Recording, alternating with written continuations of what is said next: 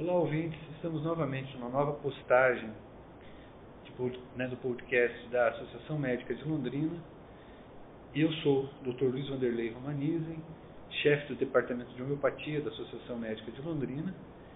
E nós vamos falar um pouco sobre homeopatia, trazendo um enfoque um pouco diferente do que vocês, quem já ouviu, está acostumado a ouvir na, nas várias mídias sociais.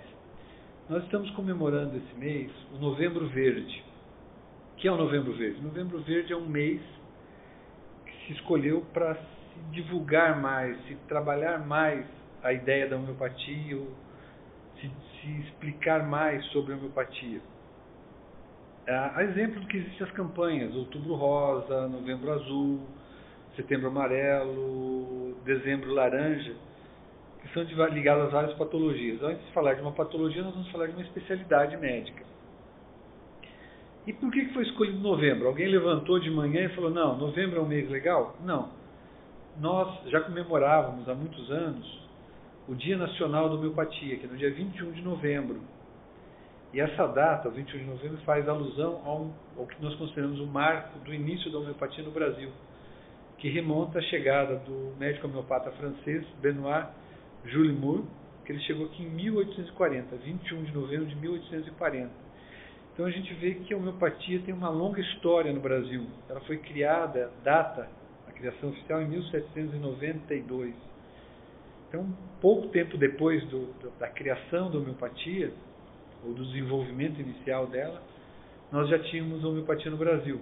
Nesse aspecto, o Brasil era um, quase uma vanguarda. E aí nós fazemos uma série de atividades ligadas à homeopatia e a Associação Médica em especial através do departamento de homeopatia, nós vamos fazer uma série de postagens. Esse ano a gente, em função da, da pandemia, não está sendo possível fazer nenhum evento presencial. Mas vamos fazer uso das mídias sociais, né?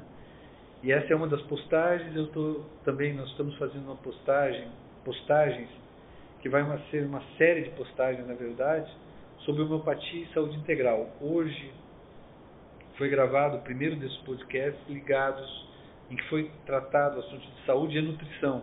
E haverão outros temas que serão postados posteriormente. Agora, para falar um pouco de homeopatia para vocês, é, eu vou usar um aspecto um pouco diferente do que os meus colegas têm feito.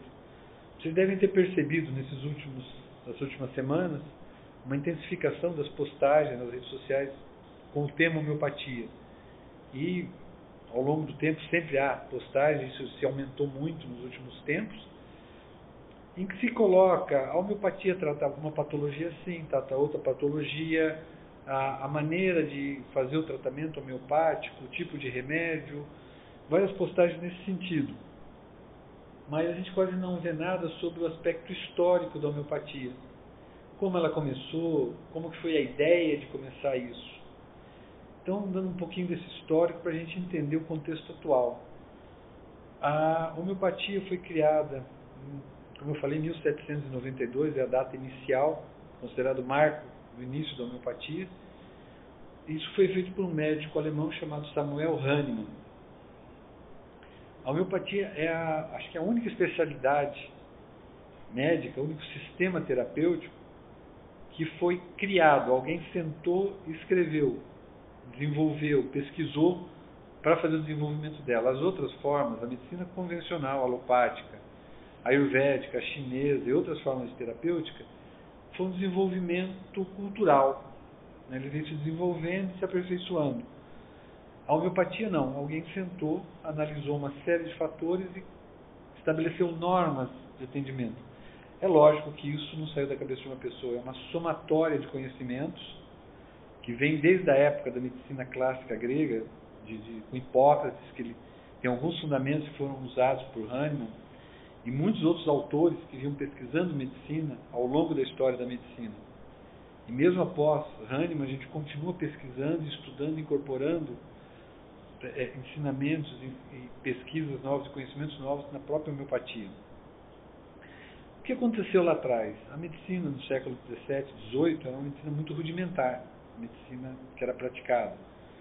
Se usava remédio para provocar laxantes, purgativos, a sanguessuga, a sangria era uma forma de tratamento muito usada, porque se acreditava que sangrando o paciente, retirando sangue do paciente, se, retirariam os maus humores do organismo. E acaba se revelando um tipo de tratamento desastroso.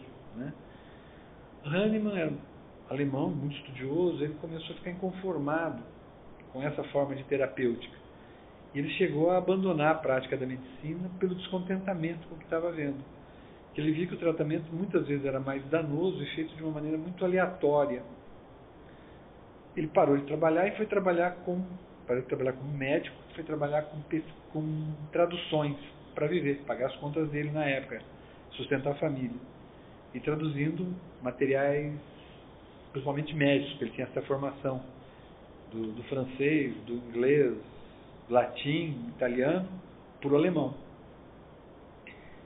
E ele começou a adquirir uma cultura médica muito grande, até que ele chegou num remédio chamado quina, ou quinino, que é o quinino que é usado na malária, em que ele observou algumas características da doença, do remédio, que a intoxicação do quinino era muito parecido com o quadro da malária, né, que era usado, que era chamada febre do pântano na Europa naquela época. E ele começou a aprofundar o estudo dessa substância, começou a testar essa substância, ele começou a experimentar esse remédio e começou a desenvolver os sintomas da malária. Quando ele parava de usar, depois de um tempo, desaparecia. E somando-se a outros conhecimentos, né, eu acho que é muito extenso para a gente citar, ele desenvolveu essa teoria de um tratamento pela similitude. De, o igual trata o igual, que é talvez o, o princípio mais importante da homeopatia. Os outros princípios vêm dar estrutura e dar suporte a essa conduta.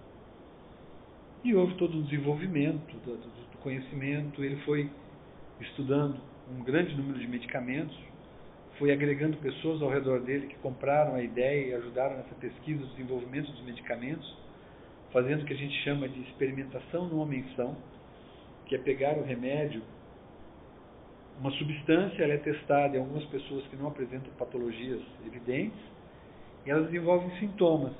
E esses sintomas são catalogados e são transformados no que nós chamamos de matéria médica, que é um compêndio de, de, de, de remédios semelhante a um livro de farmacologia. E dali, através de um método chamado repertorização, a gente escolhe o remédio mais adequado para o paciente, o remédio que contém os sintomas mais próximos ao quadro de doença que o paciente apresenta. Então, esse foi o contexto histórico. A, a insatisfação dele com a agressividade dos tratamentos homeopáticos, eh, alopáticos da época dele. Aí a gente pode falar assim, as pessoas, e algumas pessoas que falam mal, que criticam a homeopatia, ah, mas isso era lá atrás. A medicina se desenvolveu muito, melhorou muito. A gente tem hoje uma, um arsenal terapêutico fantástico. O conhecimento da, da medicina, né, da ciência, é um negócio absurdo hoje, em termos de quantidade, de qualidade, de quantidade de conhecimento. Mas algumas coisas continuam muito iguais. Os medicamentos alopáticos são importantes, não, aqui não, não vamos desmerecer a alopatia, mas o tratamento alopático ele traz uma série de consequências para o paciente. É muito comum você tomar um determinado tomar um anti-inflamatório. Ele faz mal para o estômago. Então tem que tomar um anti-inflamatório e depois tem que tomar um remédio para o estômago. Ou, dependendo do tempo que vai se usar esse anti-inflamatório, já se sai com a receita do anti-inflamatório e o medicamento para o estômago. Ah, se tem dor, usa-se alguns analgésicos. Os analgésicos têm alguns efeitos colaterais, alteração de humor, alteração de funcionamento intestinal. Então a gente vai vendo que os, efeitos, os remédios têm efeitos colaterais. Os pacientes, dependendo do uso, da intensidade do uso e do tipo de medicamento e da situação clínica em que ele é usado, o antibiótico traz alguns efeitos colaterais, alterações de uma toxicidade, ou seja, são prejudiciais ao ouvido, eles podem levar a insuficiência renal ou prejudicar a função renal. Então, o remédio ele atua de um lado positivo, mas tem um lado negativo também.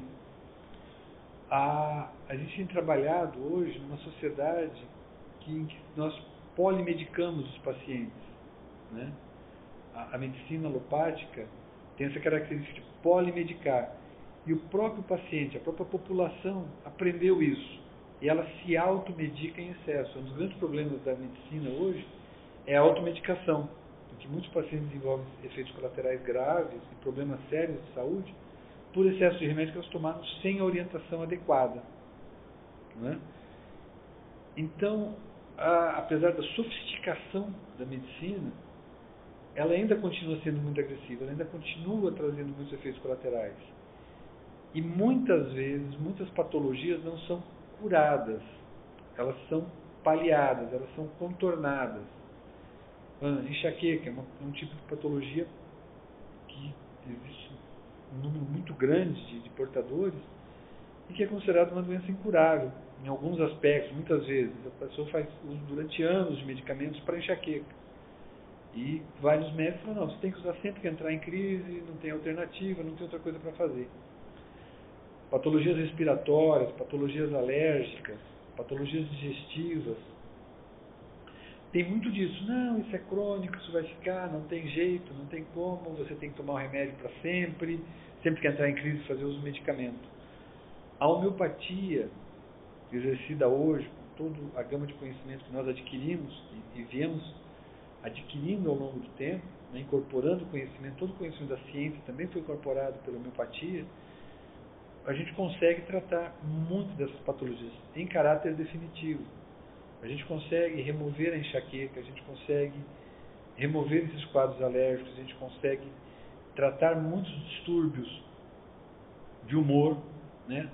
Uma doença que virou endêmica já hoje, pode ser considerada endêmica, que é a, a depressão ou os distúrbios de humor, em que se faz o uso abusivo dos antidepressivos, são muito bem tratados pela homeopatia. E a gente tem um número muito grande de, de, de pacientes que procuram os consultórios de homeopatia, não só o meu, mas todos os colegas, que eles querem se livrar desses remédios. Eles não aguentam mais tomar esses remédios ditos tarja preta, né?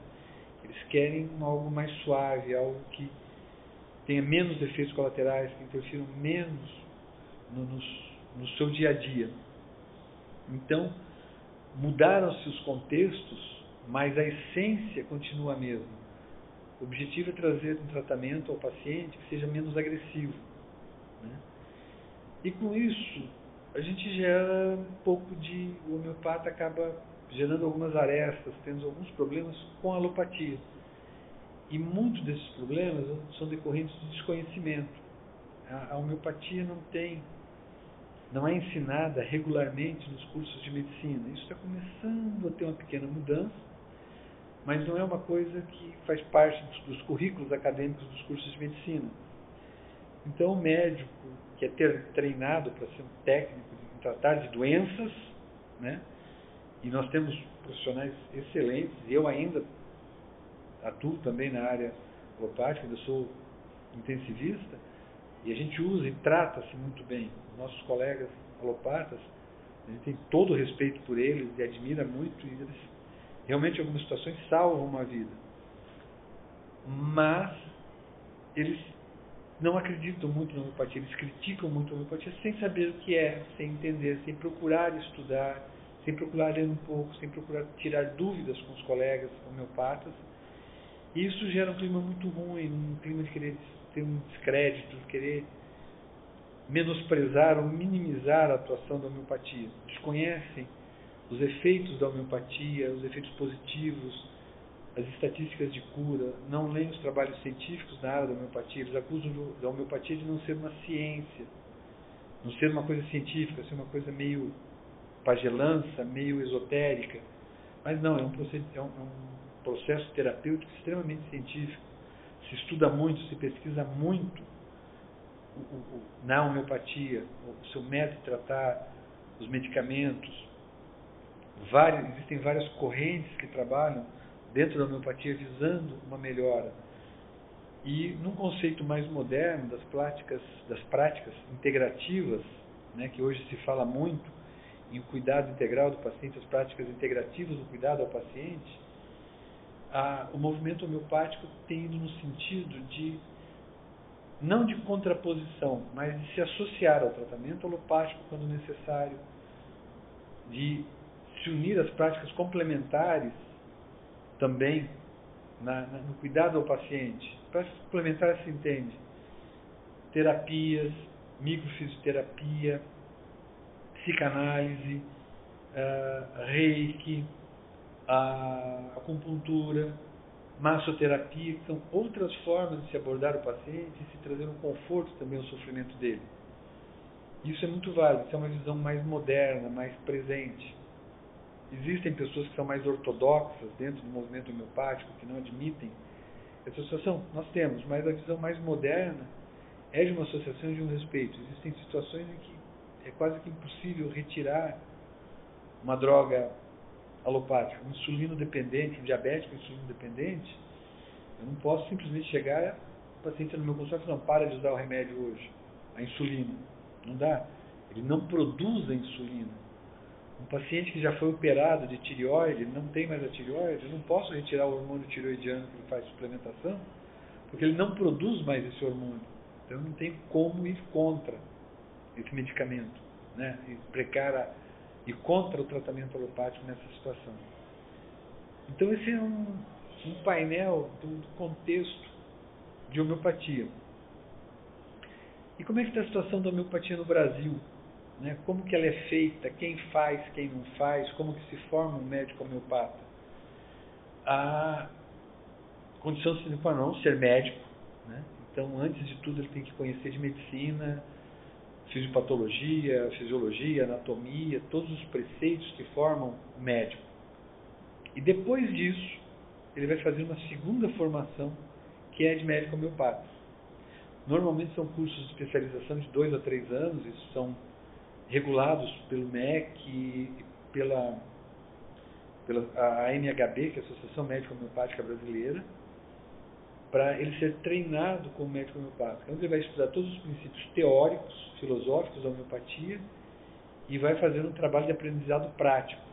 A semelhança do que tem o internato e a residência para a medicina convencional, existem ambulatórios terapêuticos, né, ambulatórios pedagógicos, na verdade, para o, o aluno de homeopatia aprender e desenvolver a técnica do trabalho.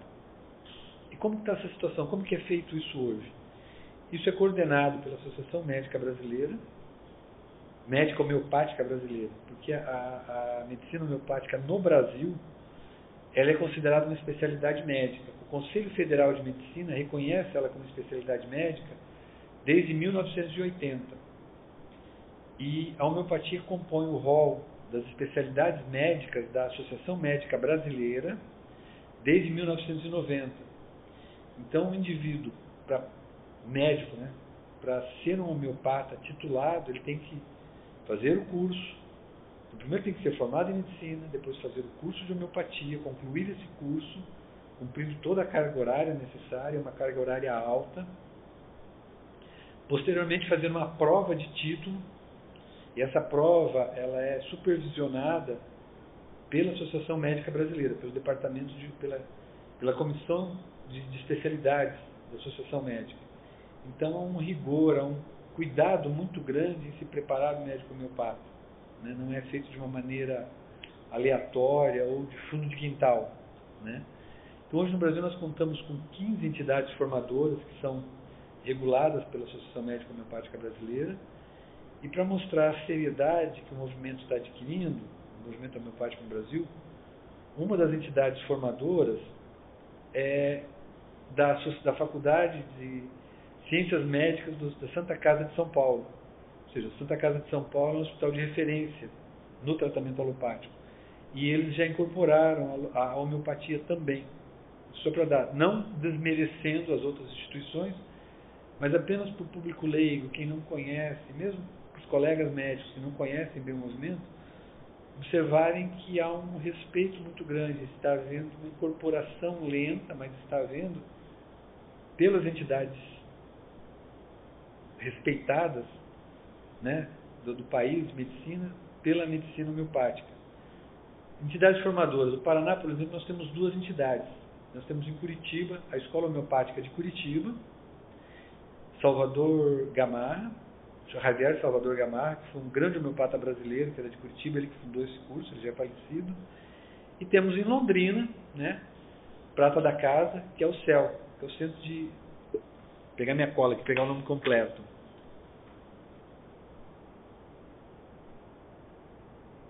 Centro de Especializações em Homeopatia de Londrina, coordenado pela doutora Rosana Nechar. Então, a gente vê que está muito próximo essa formação nossa. A doutora Rosana, inclusive, é secretária do Departamento de Homeopatia da Associação Médica de Londrina. Uma outra prova da importância que, tá, que nós estamos adquirindo como especialidade foi esse espaço que nos foi aberto dentro da Associação Médica de Londrina. Nós somos um departamento da Associação Médica, né? E isso mostra também o respeito com que nós estamos sendo tratados e o respeito com que nós praticamos a homeopatia. E uma nova fase de desenvolvimento da homeopatia dentro do meio acadêmico é que já existem no Brasil quatro residências médicas em homeopatia, que é na Unirio, a Universidade Federal do Rio de Janeiro, no Hospital Universitário Jeffrey Millet, a Fundação Universidade Federal do Mato Grosso do Sul, o Hospital Regional de Betim o Instituto Capixaba de Ensino, Pesquisa, e Inovação em Saúde. Essas quatro instituições, que são duas universidades, já têm a residência médica, assim como existe residência em cardiologia, em ortopedia, em endocrinologia, em neurologia, já existe uma residência em homeopatia, dando uma formação muito maior a esses profissionais. Que a gente espera que isso venha se tornar o padrão ouro no futuro. Um outro movimento que mostra o desenvolvimento da, da homeopatia e o interesse maior é que por todo o país estão se desenvolvendo ligas acadêmicas de homeopatia. O que, que são ligas acadêmicas para quem não é do meio acadêmico, né, quem desconhece? São grupos de alunos que se reúnem, são entidades de alunos que se reúnem ligadas às universidades que vão estudar determinados assuntos que já fazem parte da grade curricular da, da, da faculdade ou que não fazem parte da grade curricular. Né? Então, às vezes, tem uma liga de oncologia. São pessoas que têm um, interesse maior em oncologia, que provavelmente vão acabar fazendo a residência em oncologia, querem estudar mais isso. E está surgindo, estão surgindo essas ligas de homeopatia. Há duas semanas atrás, eu dei uma aula na Liga de Homeopatia de Brasília, ligada à Universidade de Brasília, em que nós falamos do assunto homeopatia e câncer. E foi muito interessante porque houve uma associação da Liga Acadêmica de Homeopatia com a Liga Acadêmica de Oncologia. E as duas participaram. E a gente pôde passar um pouco da experiência, do conhecimento, de como é feito a, essa abordagem. Então isso é um movimento que também está surgindo muito forte. Então dentro do, desse momento, né, para hoje, é o que eu queria falar para vocês, né, comemorando o Novembro Verde, passar essa informação mais histórica e do, do posicionamento da, da homeopatia dentro do Brasil, como especialidade médica, como uma, uma, uma, especialidade em que há uma formação muito séria. Né? E quando vocês procurarem médico homeopata, vocês têm, podem ter a certeza que vocês estão procurando um profissional que ele teve uma, uma formação muito boa, né? ele teve um preparo. E a gente continua estudando de norte a sul no Brasil, a gente tem grupos de estudo em homeopatia. E a pandemia trouxe tantos efeitos negativos né, para a gente, ela trouxe um grande efeito positivo, que estou até usando essa ferramenta, que é, que é o estudo online, as reuniões online, os grupos de estudo. Então hoje a gente participa, de, como eu dei aula em Brasília, sem sair de casa, a gente reúne grupos de estudo à distância. Então tem gente de São Paulo, do Rio, de Belo Horizonte, de Curitiba, de Londrina, cada um na sua casa e a gente estudando. E a gente tem feito isso continuamente. Estudando, assistindo palestrantes do exterior, professores do exterior dando aula, que eles postam suas aulas, os seus cursos, em que a gente pode estudar também. Né? Então, por hoje, caros ouvintes, é isso. Né? Então, falo em nome da da Associação Médica de Londrina. Queria deixar aqui, primeiro, um agradecimento à nossa presidente, a Beatriz Tamura, que permite e abriu esse espaço muito grande e esse apoio que ela dá ao trabalho homeopático, ao departamento de homeopatia. Né? A gente se sente em casa aqui dentro. né? não como coisa assim. E até agradecer aos, aos colegas médicos daqui de Londrina, né? pelo menos da Associação Médica, que nos acolhem já lá atrás, eu não fazia parte quando começou, talvez eles olhassem meio de rabo de olho para o departamento de homeopatia, mas hoje a gente está perfeitamente integrado, é um respeito muito grande dos colegas pela, pela homeopatia. Como nós, homeopatas, respeitamos também a alopatia. Né? Eu acho que a fase de divisão tem que passar. Já tem muita coisa dividida, muito, muita briga nesse país né, que a gente tem vivido, e nós somos vítimas até né, de alguns desses desentendimentos, não vou entrar aqui na, na, na, coisa política, mas que a gente vive na carne, essas distensões. Eu acho que está na hora de a gente começar a falar em união, em parceria, que eu acho que é o mais importante. E a Associação Médica de Londrina, através da Beatriz Tamura, tem permitido isso. Então, fica mais uma vez o agradecimento a ela. E quem quiser repostar, quem quiser falar para um amigo, dar referência, para ouvir de novo esse, esse podcast, e podem acessar o site da Associação Médica de Londrina, www.aml.com.br e procurar o ícone onde está as postagens do podcast e o videocast.